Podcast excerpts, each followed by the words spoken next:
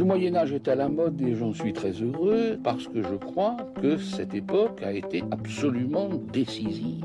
Je t'ai dit qu'elle soutenait sa thèse le 28 Une thèse euh, sur quoi? Les chevaliers paysans l'ont mis au lac de Paladru. Au lac de? Paladru Passion médiéviste. L'histoire médiévale vue par ceux qui l'étudient.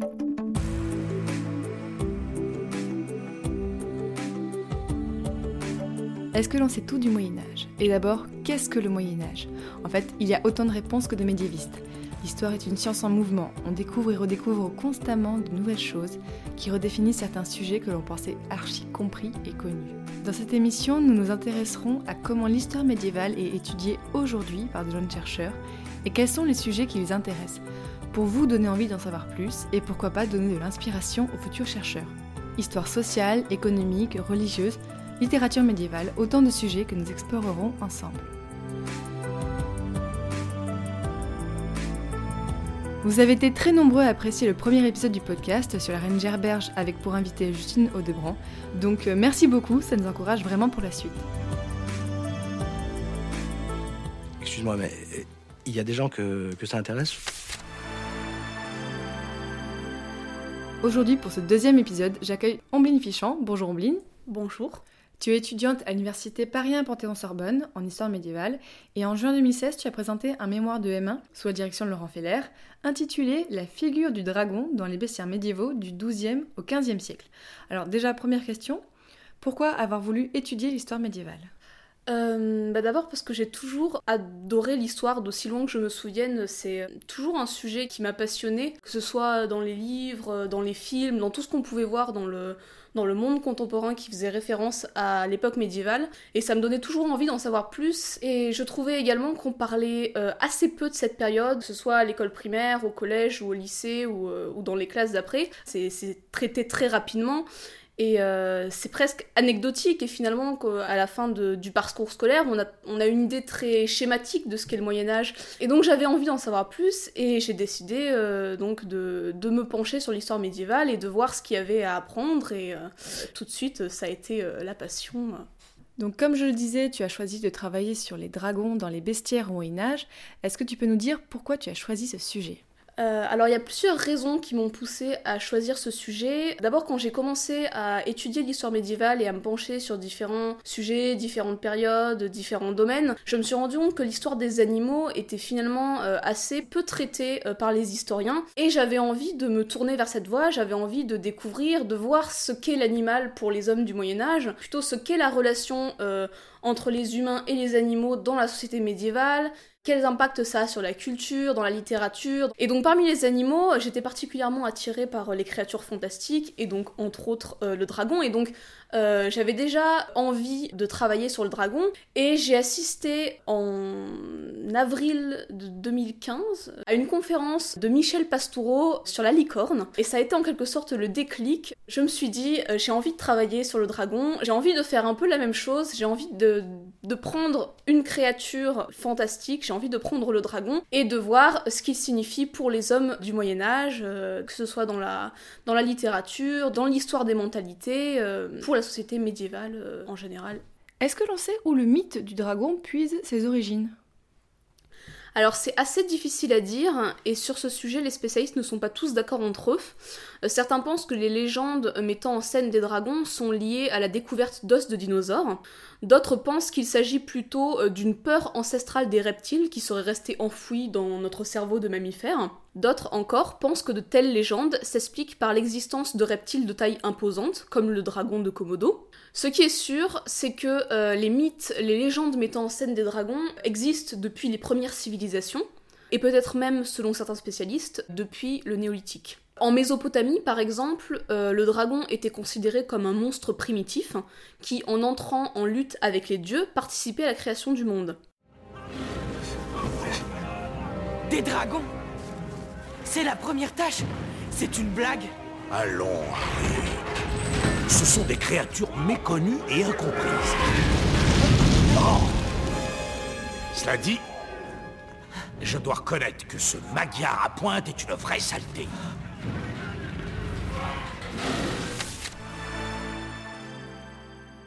Donc tu as choisi de travailler sur les dragons et dans les bestiaires. Pourquoi avoir choisi de travailler spécifiquement sur les bestiaires qui est un genre littéraire bien particulier? Donc quand j'ai commencé à me, pencher un peu plus sur le sujet du dragon euh, dans la, culture médiévale, j'avais pas encore de piste de recherche bien définie. Et en faisant des recherches, je suis tombée sur euh, des bestiaires ça m'a tout de suite euh, beaucoup plu. J'ai trouvé que c'était des, documents très intéressants et qui reflétaient un aspect de la pensée médiévale euh, qui les rendait euh, tout à fait passionnants. Alors peut-être pour vous en dire un peu plus sur exactement ce que sont les bestiaires médiévaux. Ce sont des recueils euh, qui regroupent des descriptions euh, d'animaux, que ce soit des animaux réels comme le lion, le pélican, le renard, ou des animaux imaginaires en quelque sorte, comme le dragon, la chimère, euh, le griffon, dans le but d'en tirer un enseignement moral ou religieux. Donc en fait, les, bestiaires médiévaux, euh, ce ne sont pas des traités d'histoire naturelle, des encyclopédies ou des ouvrages euh, scientifiques, mais plutôt des recueils qui prennent pour exemple les animaux afin de mieux parler du Christ, des démons, des péchés, des comportements que les hommes doivent adopter pour euh, résister à la tentation du diable ou pour mener une vie chrétienne accomplie. Alors pour vous donner un exemple, dans les bestiaires médiévaux, le pélican est représenté comme un père aimant qui donc euh, élève ses petits, euh, prend soin d'eux, euh, s'en occupe jour et nuit. Et en grandissant, ses petits commencent à se montrer agressifs avec lui. Il le pique, il le blesse. Et un jour, le pélican finit par en avoir assez et il tue ses petits. Et à ce moment-là, il se perce lui-même le cœur et répand son sang sur le corps de ses petits. Et à ce moment-là, ses petits ressuscitent. Et donc en fait, le bestiaire fait du pélican euh, l'image du Christ qui s'est euh, sacrifié euh, pour sauver l'humanité. Et donc, avec un tel exemple, on se rend bien compte que ce qui intéresse les auteurs des bestiaires médiévaux, ce ne seront pas les habitudes du pélican, à savoir ce qu'il mange, où est-ce qu'il va faire son nid, comment est-ce qu'il élève ses petits, c'est de faire du pélican une image christique pour mieux enseigner aux chrétiens les vérités de la foi.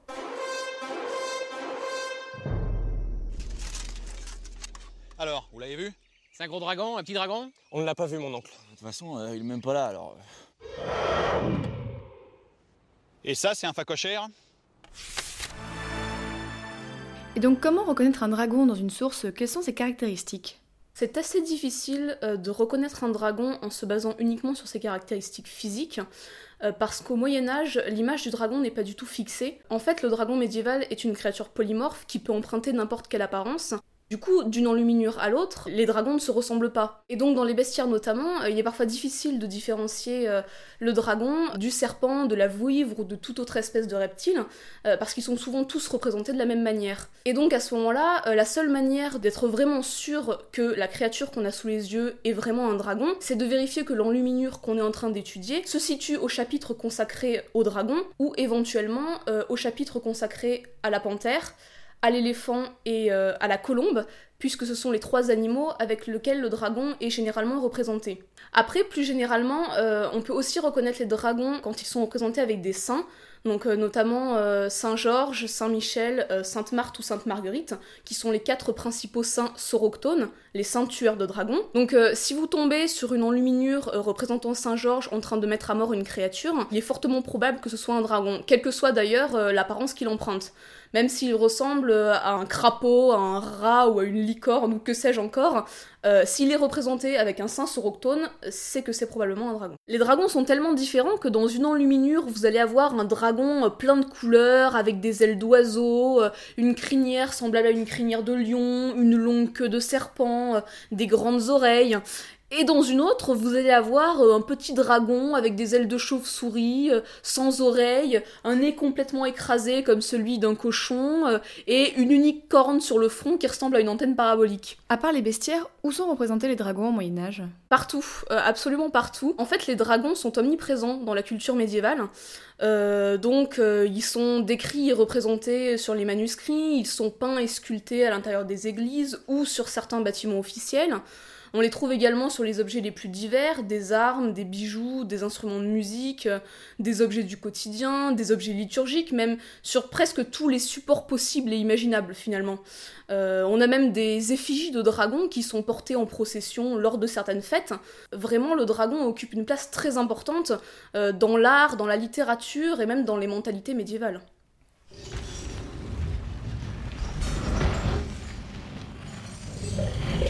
Quand j'étais enfant, l'un de mes oncles m'a demandé quel cadeau je voulais pour mon anniversaire. Tout ce dont je rêvais, c'était de l'un d'entre vous. Il n'est même pas nécessaire que ce soit un gros dragon, l'ai-je supplié.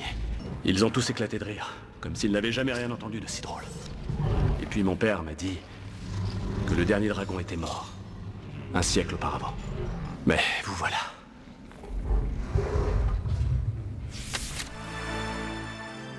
Quelle image du dragon avaient les gens au Moyen Âge? Quelles sont les grandes symboliques qui se détachent des documents que tu as étudiés? Dans les bestiaires médiévaux, euh, le dragon est surtout euh, le symbole du mal absolu. Presque tous les textes euh, s'accordent à dire que le dragon représente le mal et le péché, que le dragon et le diable sont une seule et même personne, etc. etc. À tel point que dans certains bestiaires médiévaux, chaque trait physique du dragon est utilisé et interprété de manière symbolique pour représenter cette association avec le mal. Pour vous donner un exemple, euh, le dragon est censé posséder une crête, parce que le diable est le roi de l'orgueil, et donc la crête du dragon fait écho à la couronne que le diable est censé porter, et donc là on voit bien que le dragon est considéré comme une personnification de Satan.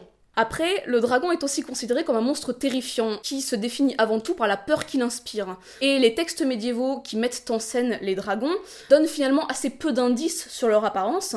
En revanche, ils s'étendent assez longuement sur la peur incontrôlable que les hommes ressentent lorsqu'ils se retrouvent face à de telles créatures. Est-ce qu'il existe des dragons célèbres que l'on retrouvait de façon assez récurrente dans les documents Moyen-Âge? Alors, des dragons célèbres, euh, il existe des dragons assez connus. D'ailleurs, ils ont souvent un nom qui les distingue des autres dragons.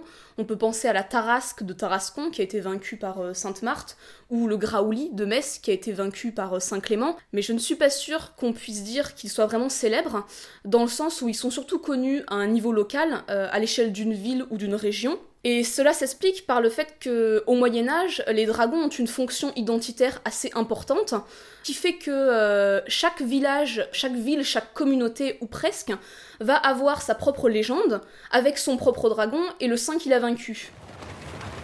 Appelle tout de suite la garde Qu'y a-t-il? Un dragon. Un dragon C'était un cracheur de feu du Nord. Les dragons convoitent l'or avec une avidité féroce. Smog était venu.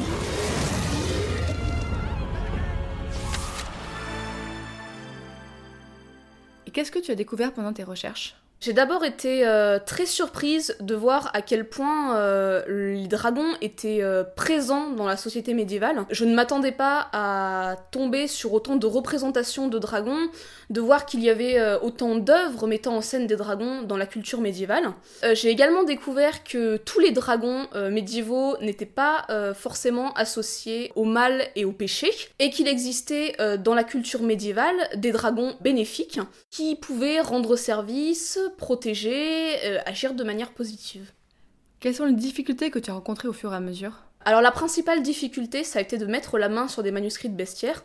Il y a beaucoup de manuscrits qui sont numérisés, mais pas tous. Et il a parfois fallu un peu batailler pour euh, consulter certains manuscrits euh, en personne. Et ensuite, comme c'est un sujet qui a été finalement assez peu traité, de manière assez surprenante, les historiens se sont très peu intéressés aux dragons. J'ai eu du mal à constituer une bibliographie et à trouver des, des ouvrages qui parlent sérieusement des dragons. Quels sont les conseils que tu donnerais à quelqu'un qui voudrait étudier l'histoire médiévale? Euh, alors déjà, avoir envie, ça me semble être un bon début. Et puis surtout, je dirais, euh, choisir un sujet qui vous plaît, mais qui vous plaît vraiment. Parce que ce sera toujours plus facile de travailler sur un sujet euh, que vous aimez, qui vous intéresse et sur lequel vous avez envie de découvrir toujours plus de choses.